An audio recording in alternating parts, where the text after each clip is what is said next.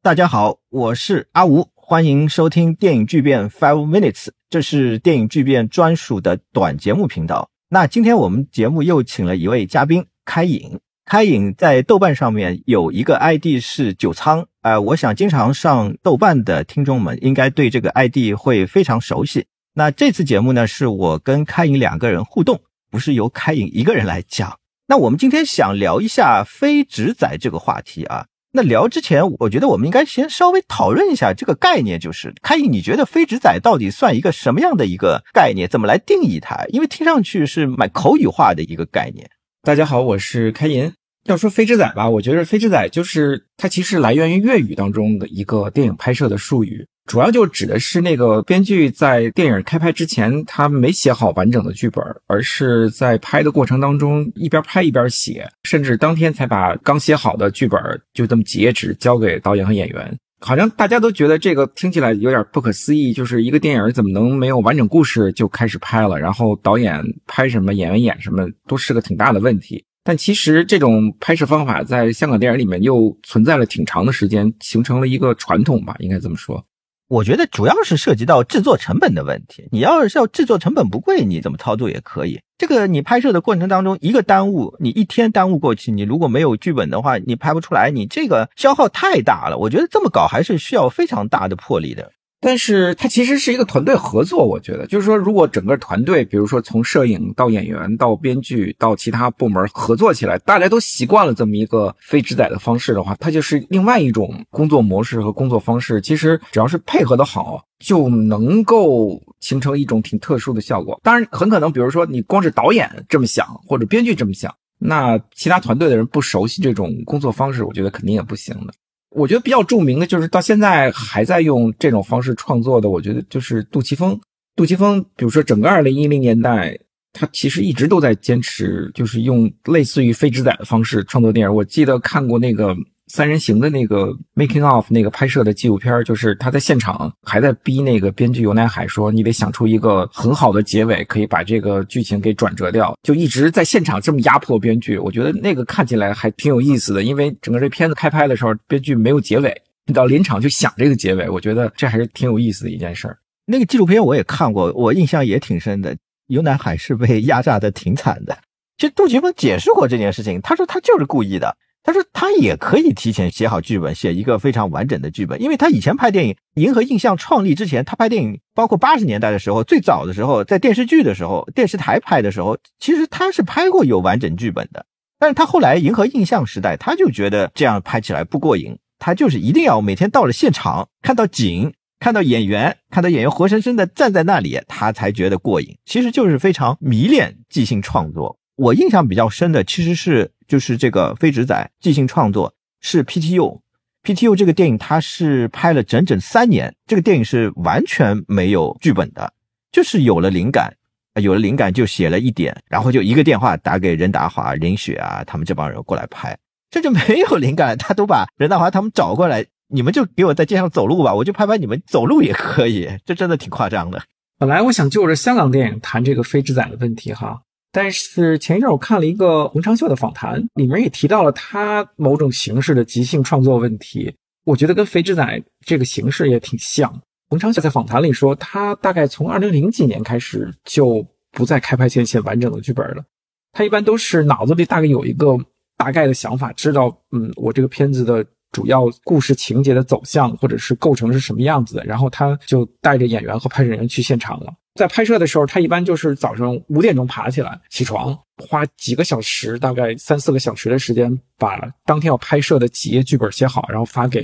制片和演员。在现场的时候，他也不是完全要求演员按照，比如说他写的这些台词和剧情来演，基本上就是让演员按照，比如说他们自己的这种想法或者他们自己的讲台词的这种感受即兴发挥，只要说到导演比较关注的那几个点就行了。所以这是他的一种拍摄方式，就是相当特别。其实，在现在这种电影大环境下，这种比如说不写剧本直接开拍的场景，就现象就非常少见。我想，洪尚秀之所以可以这样比较随意的方式来撰写剧本、拍电影，其中挺重要的原因就是他电影的制作规模比较小，就是他不用，比如说像好莱坞电影一样，哇，你一旦不写剧本，大家即兴创作，现场在憋剧本的时候，周围好几百口人在等着。但其实不是，因为他的电影制作规模非常小，他一般我们看到他访谈里说，他现在一般是一人身兼多职，比如说一个片子的导演、编剧、摄影，甚至录音、剪辑和音乐都是他一个人负责，所以他可以负担得起这样，比如说比较随意。比较即兴的创作，就是演员排一场戏，演一场戏，如果不行，没关系，咱们换一个方式再来一遍，反正就这么几个人，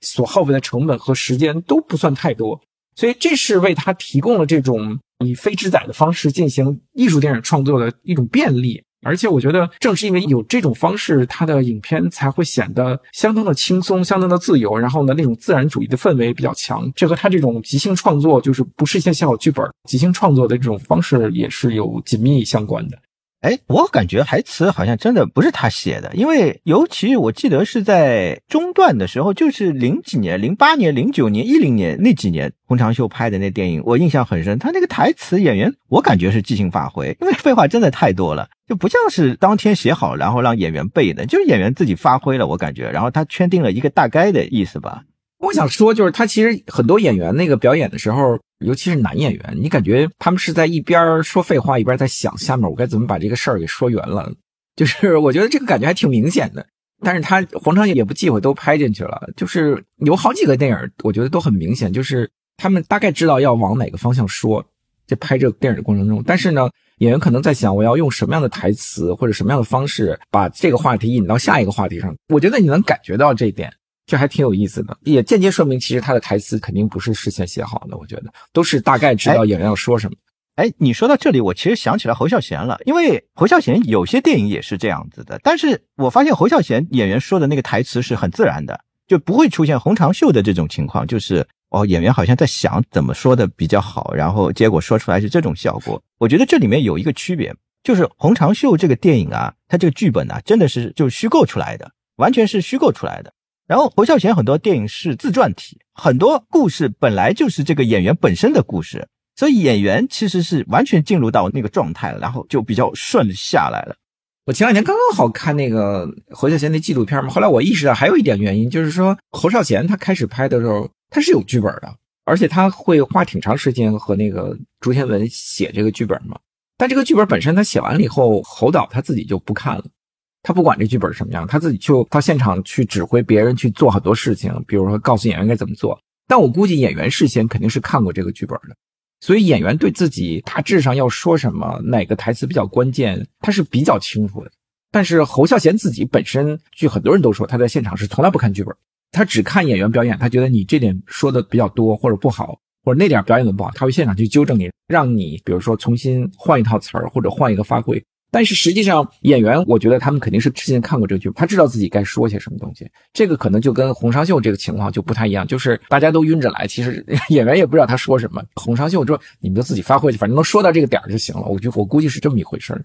我突然想到，而且还有一点很关键，因为他永远喝酒戏嘛，啊，喝酒嘛，喝酒了之后你说的东西其实差不多就这样了。对，呃，侯孝贤不是拍喝酒嘛？我记得他很少拍一边喝酒一边在那儿这种表达自己内心的那种比较少，就嗯，这个场景也挺讲究的。还有一点我觉得比较神奇的是，洪长秀比较神奇的是，他电影其实很讲究非常精妙的结构的，他居然也能够搞这么即兴的发挥。但是我是这么觉得，就是他在拍每一场景的时候。他那每一场的那个功能非常清楚，就是这场具体要达到一个什么样的功能很清楚，或者是他在片子里结构上起到一个什么作用，他很清楚。但是具体演员说什么，我觉得他不是很在乎。其实只要你说到他需要达到的那几个点就行了。这其实跟你刚才说的那个成本很低也有很大关系，因为他拍片子就没有几个人，他到后来现在拍片子都是变成他自己一个人，又录音又摄影又剪辑什么之类，都是他一个人。所以他有很长的时间可以跟这帮演员一起耗，就是你这一场没说好没关系，咱们等一会儿再拍下一次。就是大家都很轻松的在这个环境里拍摄，它不像一个很大成本的，像好莱坞那个电影，它经不起耗。你一次没弄好，所有人都在等你，几百号人在等你，对吧？所以大家就很焦虑，这时候可能就需要剧本。我觉得，那所以拍电影不写剧本是不是艺术电影标配了呢？我觉得这也要分。但是我觉得，其实艺术电影它其实需要一个给演员一个很强的自由发挥的空间，这样它才能变得相对比较自由。因为艺术电影其实除了讲故事之外，其实它很重要的，其实它是关于演员的电影。就是我觉得，其实最早从意大利电影开始，从新现实主义或者从法国新浪潮开始，欧洲导演有一个很强的一个倾向，就是他不仅仅要讲一个故事，他其实是关于演员的电影。不然的话。比如说，像让保罗·贝尔蒙多以前是个默默无名的一个像混子一样的一个演员，结果为什么在戈达尔的《筋疲力尽》里就这么出挑？因为戈达尔把表现重心放在了表现这个人身上，而不是讲一个故事身上。那当你把重点放在表现一个人的身上的时候，你必定要给他很多很多的即兴的自由发挥的空间，他才能把自身的那个气质发挥出来。我觉得这是挺重要的一点。我觉得现场的即兴创作可能就是这么来的吧，在欧洲电影里可能就是这么来的。你说戈达尔，那最早应该是罗西里尼，因为本身戈达尔受罗西里尼影响很大。罗西里尼是意大利新现实主义起来的时候，是非常明确的、公开的表达了一系列的他对于为什么我要搞无剧本创作，为什么要搞即兴创作，他有一系列的观念的。那我觉得啊，不管怎么说吧，反正艺术电影无剧本拍摄，其实还算是比较司空见惯的一件事情吧。我觉得比较难的是商业电影也这么搞。而且是持续性的这么搞，它维持了一个流水线的作业方式。我觉得你刚才说就是需要大家配合嘛，那全世界可能也就香港电影，它这个团队能配合的这么好了吧？对，比如说，我觉得所谓香港商业电影，从六七十年代起开始就出现了这种状况，就是大家会在一个剧本没写好的情况下就匆忙的开拍。这里面其实有一个特别重要的原因，是因为香港电影在新派武侠片和功夫片诞生以后，它进入了一个商业上的。爆发的增长的那个年代，就是拍片的数量是呈几何级的向上增长。然后这个时候，我觉得就是他有经验的创作人员，尤其是编剧，数量就会大量的稀缺。我就记得我看过一篇那个倪匡的访谈，他说应该是七十年代的，他有一天早上来到电影公司的拍摄现场，就发现那个片场里面开拍的十几个电影里，其中有五个编剧都是他。后来他说：“其实你就是一个超人，你也没办法，比如说同时写好五个剧本给五个电影开拍，对吧？所以他能做的就是熬夜，头一天熬夜，分别把第二天这五个电影要拍的剧本写出几页纸来给导演，让他们拍。所以这就是当时的一个情况，就是商业制作它的数量要求很大，但是创作人员很少，你没办法，你只有以非制载的方式才能把这个拍摄进行下去。我觉得这是一个挺客观的原因，造成这个非制载现象。”对，因为香港电影是突然之间崛起的，就六七十年代吧，香港电影在那个时候突然间崛起的。那本身这个时代也是一个香港社会的转折点，之前是没有香港电影这种说法，就是大中国电影。那么到了这个时候，尤其到了七零年代以后，港产片香港电影这个说法才出现了。倪匡呢是著名的快刀手，他的一个特色就是快，他一辈子已经自己都搞不清楚了，到底写了多少剧本。他写小说也是这么写的。他可以几本小说同时写，反正香港的大众文化就是这样子吧。但是我觉得好像这只是一个表面原因啊，产生非直载现象的一个表面原因。我觉得另一个更深层次的原因是在动作片，尤其是功夫片兴起以后啊，香港电影当中的这种动作场面的数量开始急剧的增长，整个这个动作片的动作场面压倒了影片的故事性，就是比重开始向动作方面倾斜。那么，这种就是你要用带着强烈肢体性、技巧性的这种视觉场面征服观众，其实它逐渐取代了故事性的层面。那么这里面就是很多编剧的工作，其实是导演和武术指导在现场在做这个事儿。这种情况下，其实你就不需要编剧事先把很详细的故事，甚至逻辑很贯通的情节都一一写好了提供给导演。导演和武术指导其实他们不需要这个东西。只需要在现场把带着叙述性情节的动作场面设计好，最后在剪辑的时候把这些动作场面串在一起，甚至通过比如说旁白啊和后期剪辑啊，或者是配音对话把情节给说圆了，这个电影就大功告成了。我觉得这种创作方式或者这种影片的侧重点不同，也导致了编剧或者是故事性或者是剧本在一个影片当中的重要性就开始下降。它也间接造成了，比如说非直载现象变得比较流行起来。我觉得这也是一个挺重要的一个原因。哎，你说的这个真的挺像默片时代的创作方法的。其实他们甚至能够通过配音、通过修改旁白，把正派反派都颠倒过来。我看张家镇的书里面就这么写过的。那所以你说在这种情况下，剧本提前写好了，其实也没啥用。何冠昌和周文华也都讲过这些事情。对，我就记得我看过那个香港电影资料馆出的那本讲加贺的那本书里，就里面有很多人的回忆文章嘛。里面就有一篇是那个当时的编剧林超荣，他在八十年代刚入行的时候，和那个成龙、洪金宝他们一起合作写剧本的时候，他的经验。他就讲，像洪金宝他们坐在一起开始讨论一个电影的时候，根本就没有故事。首先，他们脑子里都是，比如说动作设计、场面调度，或者怎么剪辑，或者哪一场到了哪一段必须有一个关键台词必须说出来。他们就坐在一起，一直想各种各样的桥段、动作桥段、喜剧桥段，包括成龙也在一起想这种桥段。洪金宝就会传达，当时他的上级就是老板是何冠昌嘛，何冠昌就是说，你们这些动作桥段，你们觉得合适的，想出三个，然后你们就可以传一传，就可以把预算报上去了。预算报上去，一个电影就开始开拍了，就是其他的都不用管。这就是他们那个当时的电影的工作方式嘛。哎，我记得成龙纪录片嘛，成龙有过好几部纪录片，在纪录片里面他讲过，等于说是一个拍摄秘辛嘛。他说很多时候是到了现场才开始渡桥的。他是在现场看到了各种物件，啊，然后他就开始构思了，他怎么把这些物件作为道具来使用。大白话就是打的时候啊，他怎么利用这些物件？比方说警察故事嘛，一二三三集警察故事，对不对？他就是重磅的高潮的动作戏，就是跳楼嘛。那每一集他都要设置怎么跳的比较好。他到后来九七年的时候拍《我是谁》嘛，那他要超越自己怎么办？经典的桥段他可能就想到跳楼了。那关键是哪里跳？他想了半天，最后就荷兰跳嘛。最后到荷兰去跳，那对于成龙来说，最重要的就是这些东西，其他的都是其次了。对啊，就像我那个林超荣在那文章里回忆嘛，就是说他们把所有这些桥段都想好以后，就准备去开拍电影了。结果他从会议室里走出来，他一拍脑袋一想，他根本不知道这片子的主题和主线故事是什么，大家都没有概念。但就这样，大家就去把这电影就拍出来了。后来他说他这个电影就是后来票房大卖的那个《奇谋妙计五福星》，就是整个这片子就是这么拍出来。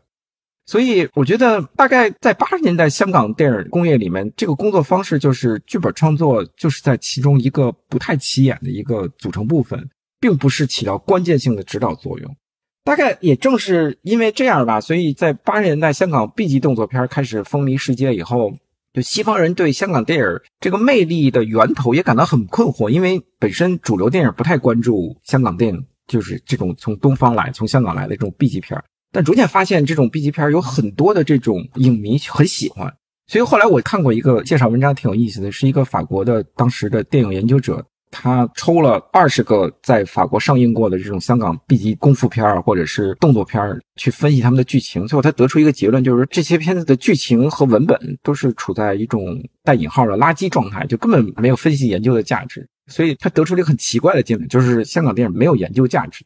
但是我是觉得他走入了一个挺大的误区，因为整个香港的动作电影的关键点不在于文本或者故事上，跟西方电影的内在逻辑完全不一样。它其实是关注在演员的动作、肢体和姿态上，这才是整个这个香港电影工业或者香港商业电影关注的焦点。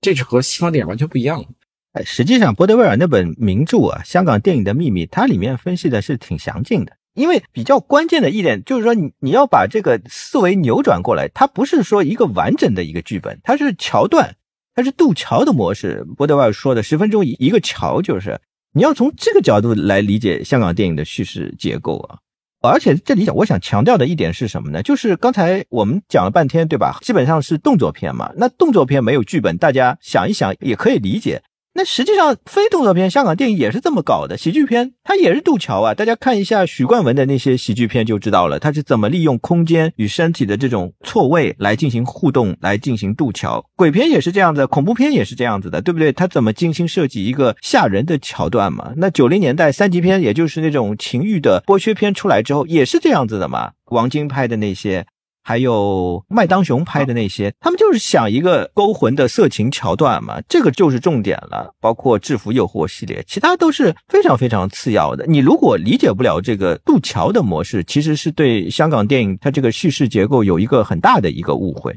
我是觉得，就是飞之仔的这种电影创作方式，它其实给了电影创作挺大的自由。就是让整个这个创作过程和这个影片的侧重点，它能够摆脱叙事统治的这种电影构架，比较充分的调动电影创作人员和演员的这种灵活性和激情。可以做很多充满想象力的这种出格的尝试。其实我们在香港电影里看到很多匪夷所思的这种场景、动作场景，其实它很多都是来源于现场的即兴创作，它是不可能，比如说编剧坐在家里头就把它一一想好的。我觉得这个是一个挺有挑战性的尝试，而且达到了一种挺完美的电影美学效果。它也孕育出了很多比较出色的电影人物，甚至后来，比如说很多从香港出身的艺术电影的电影人，他们其实也开始采用这种非直载的方式创作电影。其实这里面最重要的就是王家卫了。我记得我看那个王家卫出版的那本英文大画册，他在里面讲述他是怎么在九十年代工作。他基本就是其实跟洪长秀有点像，他就是早上六点钟起床，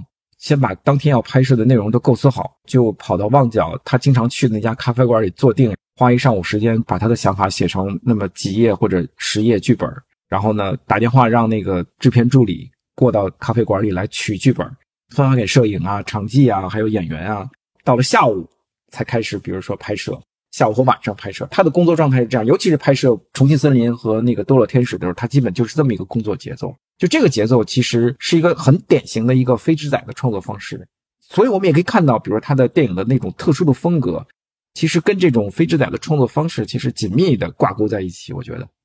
王家卫这个剧本创作方式，我前几期节目里面我也讲过一次啊。但我觉得他比洪长秀有魄力，为什么呢？因为洪长秀毕竟五十万人民币一部嘛，这王家卫面对的商业压力是完全不一样的。他在这么大的压力下，居然还能够这么搞，这个真的是很不简单。这个其实是他自己，我觉得王家卫自己有一种怎么说可以征服投资人、征服演员或者征服制片人的能力。这个能力其实也是香港电影人特有的吧，但是但是还还还有擦屁股的，有有刘镇伟给他擦屁股啊，对对对对对对对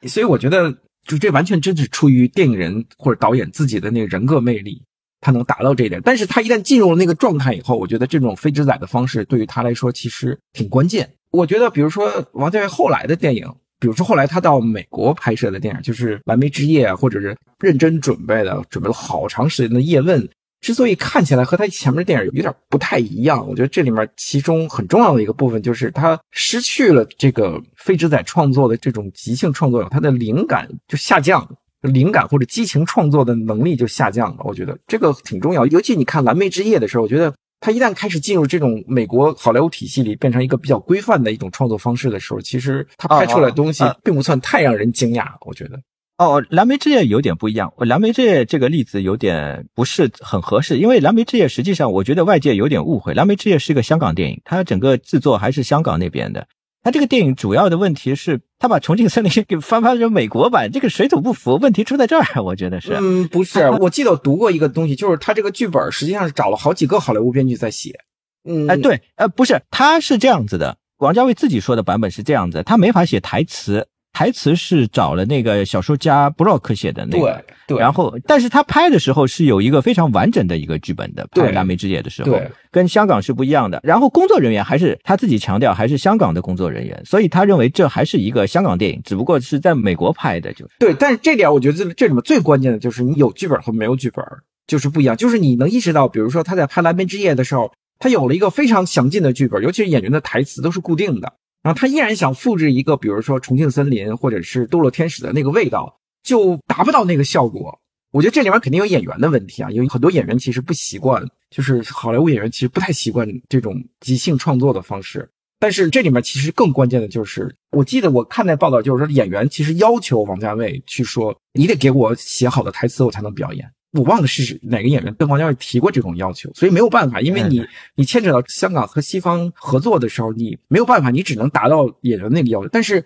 一旦这个非之仔创作这个方式被打破以后，我觉得王家卫的那种自由灵动的那个气息就就消失掉了。但是我有另外一个例子，就是当王家卫比较容易处理这种情况的时候。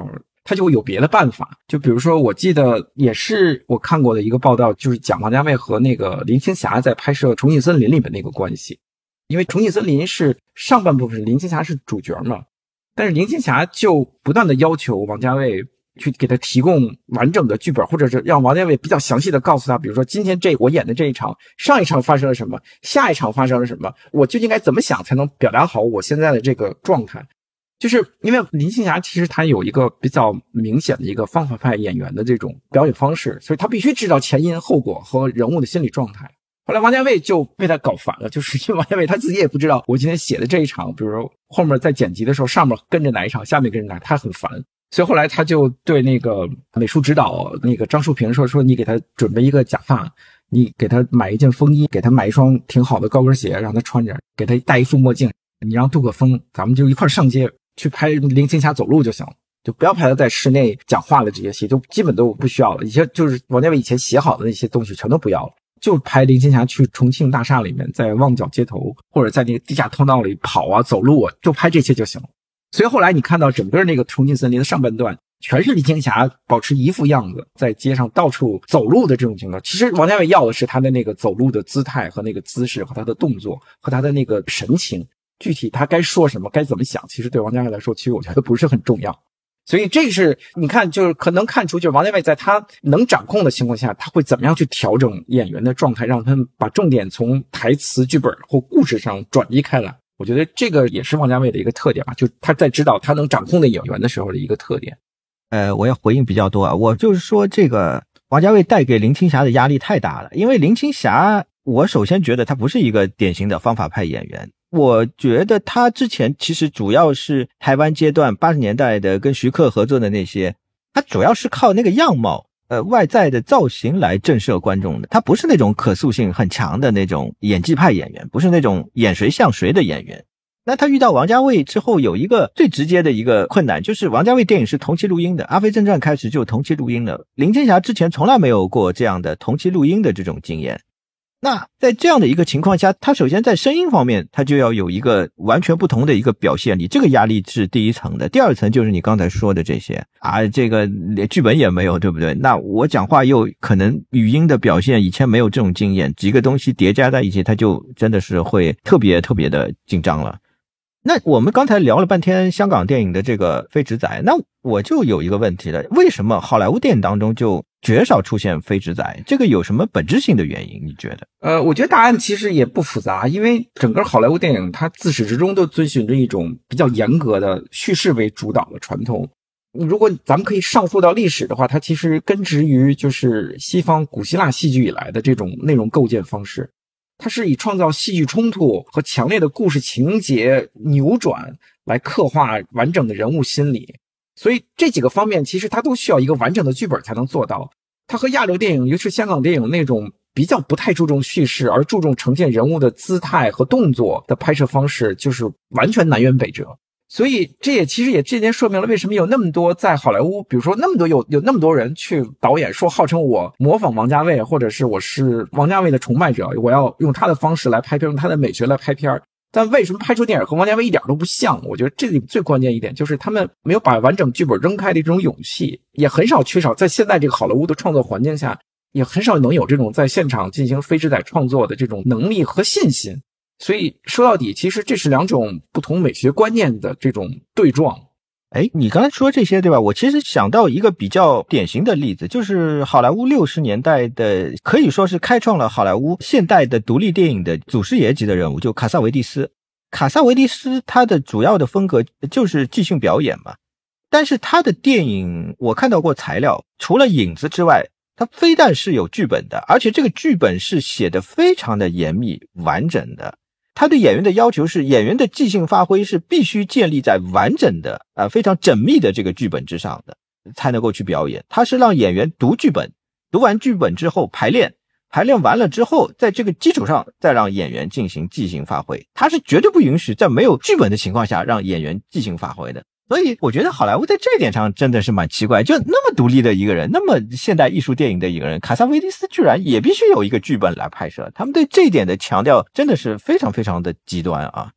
另外，最后我还想到一个问题，就是最近几十年好莱坞就是拍了大量的这个超级英雄美漫电影，呃，现在有很多影评界、理论界的说法都认为，好像就回到了那个默片时代，这些超级超英电影只有奇观，只有大场面。只有特效这些东西都压倒了叙事，但是我要说的是，这些电影依然是有完整的剧本的。它大片场还是请了专业的编剧来写剧本的，它不会像香港电影那样当天写剧本。它不是的，就是哪怕这些电影，它还是需要就是有一个 完整的剧本的。因为哪怕是漫威电影或者是 DC 电影，它其实内在渗透的依然有一个很强的表意逻辑，或者说从广义的角度来说，所有的漫威电影和 DC 电影里面都渗透着很强的这种意识形态表达。这种意识形态表达是超级英雄电影里我觉得非常关键的一个部分。